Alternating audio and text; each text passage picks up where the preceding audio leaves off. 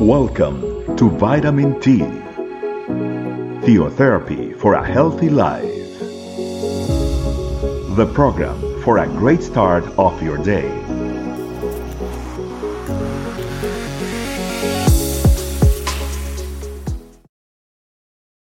Hello, family. Welcome to Vitamin T. It is a pleasure to be here with you all. And today, family, I'd like to share a topic that comes from our sixth day of our fasting time, and it's called the Holy Spirit and the Salvation. And for this, I'd like us to start off with a passage that comes from Second of Thessalonians, chapter two, verse thirteen to fourteen. But we all always to thank God for you, brothers and sisters loved by the Lord, because God chose you as first fruits to be saved through the sanctifying work of the Spirit and through belief in the truth. He called you to this through our gospel, that you might share in the glory of our Lord Jesus Christ. And today, family, um, it is important for us to understand what it means salvation for our lives as Christians. Because a lot of times we have the misconception of salvation being something that we achieve through our own merits or through our own efforts. And a lot of times we tend to just, uh, you know, pass our life through uh, making an effort and do certain set of actions or rituals, uh, as we may believe uh, wrongly, unfortunately, that that will lead us to salvation. But it's not the case, family. And the good news is that salvation, it is a gift given by God. And when I say gift, um, I'm specifically referring to it is given by grace. So grace is something that God has given us for free by His love. And you don't have to do anything for it. Only thing you have to do is believe. And that leads me to the second condition of it, and it's faith. So family, whilst the salvation has been given by faith and the promise of Jesus Christ, the faith component is quite essential and vital uh, in order for, for it to work. Because without faith, not believing in that promise that Jesus Christ has given us. So it's important that the faith component is a primary component in our lives where we believe that Jesus Christ is there as a mediator, as, as our salvator, uh, as our savior. And He's the one who is taking care of us. He's the one who is taking care of our lives. He's the one who died for us on the cross just because he wanted something better and the best for us. And he was intended with him by the salvation. So it is important that through this process, family, we need to understand that we need to sanctify the, our spirit. And when I say sanctify our spirit, it's that we're talking about that we need to leave the works of our flesh. We need to quit anything by our own uh, decision, by our own will, that would stop us to have a closer relationship with God. And think about the different components in your life and family. Think about those things that perhaps are not the right things to do and perhaps are sins that are setting you apart from the relationship with God. And that should be one of the decisions that you need to take in this uh, fasting time. What is it that is setting you apart? What is it that is not allowing you to develop a deeper or a um, truly uh, important relationship with God. Because we don't want to develop a relationship that is mediocre, in which we don't have any, any definitely any important meaning to our lives. Uh, while we have a relationship with God, a relationship with God has to be something important to us, something that we reflect in our day to day. A relationship is something you invest every day and think about those things that you do perhaps now that are not allowing you to uh, develop that relationship with God. Think about those things that distract you perhaps. Is it perhaps an addiction? Is it perhaps a distraction?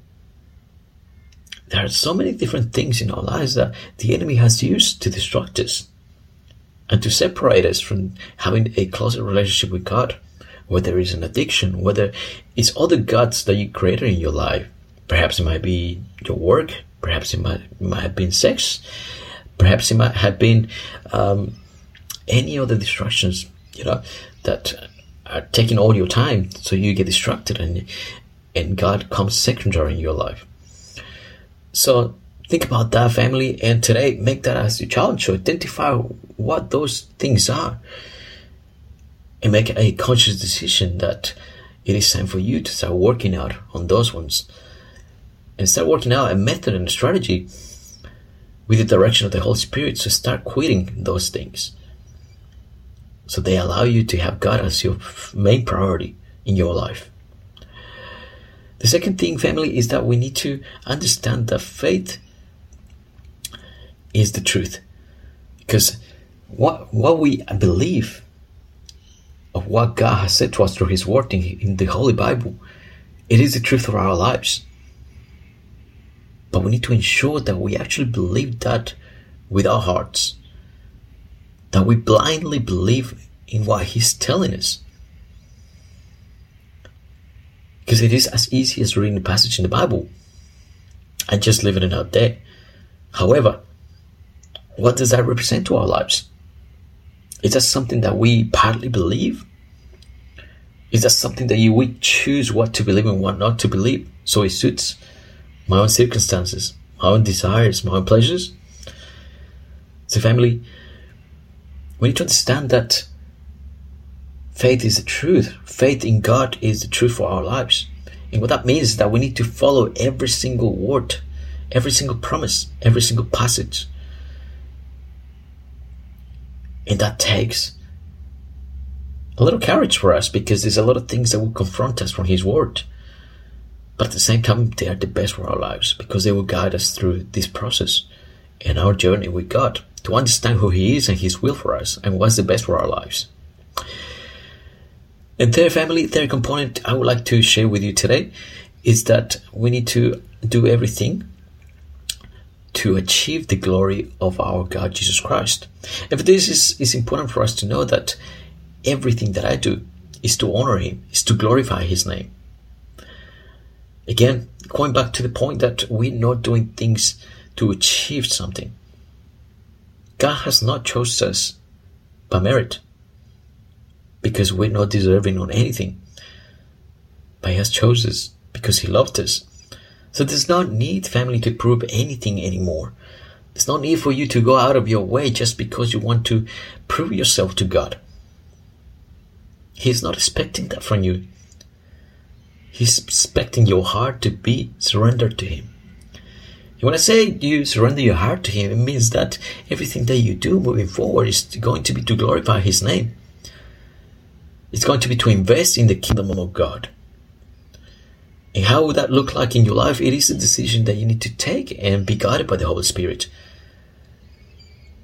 But it's time for us to question family in our own lives. What am I achieving as children of God? What am I bringing to the kingdom of God?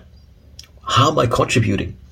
Is it in my, in my church family that I'm contributing something to the service of others so I reflect the glory of God? Or am I bringing the light everywhere that I go, in my job, in my family? Or am I being the answer from God to others where they're going through sorrow or where they truly need an answer? When they don't need that there is a God that loves them and that exists and that has a purpose for their lives. So, family, today the invitation is that for us to truly understand what salvation is, and to stop perhaps uh, trying to achieve something to get God's favor, because that's not the case. He already loves us for who we are, with our mistakes, with our skills, with our positives, with our negatives. He is already loving us with us. He already loved us before you were, were born. So there's no need, family, to prove ourselves anymore to God because He always loved us for who we are. However, it's important, family, that we understand that there is another dynamic in that relationship and we need to develop it. And this is through us being always sanctifying ourselves, leaving the flesh out, the sin out of our lives. Secondly, through the faith in the truth, which is the Word of God truly believing that every word it is for our own benefit it is for the best it is for our guidance and third through glorifying everything and everything that we do god so everything that we do family has to have the purpose of glorifying god not yourself but God. So, family, having that, having said that, I invite you to pray. Holy Lord, thank you for this sixth day that you have given us in our fasting time. Thank you for every heart that is listening to this message, and I pray that you bless them. Holy Spirit, thank you for the opportunity that you have given us to understand what salvation truly means and what our actions should be as Christians. Thank you because today you allowed us to understand that we need to glorify your name everywhere you go, everywhere, everywhere we go. And we know, Father, that it is not an easy process, but we also need to live a life that we sanctifying ourselves, leaving the works of the flesh out of our lives, allowing the Holy Spirit to act and guide us through that process. So we can start giving you the priority that you deserve. So we can start develop, developing a truth and depth relationship with you, Lord. And finally, that we understand that we need to believe in your word a hundred percent. And this is faith, Lord. To understand and have in our hearts that everything that you say to us, it is the truth. It is your will, and it is the best option for our lives. Thank you, Holy Spirit, for this sixth day of fasting. I pray that you strengthen our hearts, our bodies, our minds, so we get to see your will better and better in our lives. I pray that you bless every single heart that is listening to this message, the purposes on this fasting time that you are giving them. I pray that you, Holy Spirit, talk to them in a clear way, in a specific way, so they understand what is your will, what is your message, what is your answer for their requests. Thank you for this time that you have given us today, Holy Spirit. I pray that you continue to bless us for the rest of our week and for the rest of the fasting time. And we pray to you in the name of Jesus. Amen. Okay, family, well, thank you so much for staying with us, and I hope you have a good day. Bye bye. Thanks for joining us. Remember the vitamin T can be found in audio, video, and written versions in our website estecamino.com. We'll be waiting for you tomorrow for your daily vitamin T.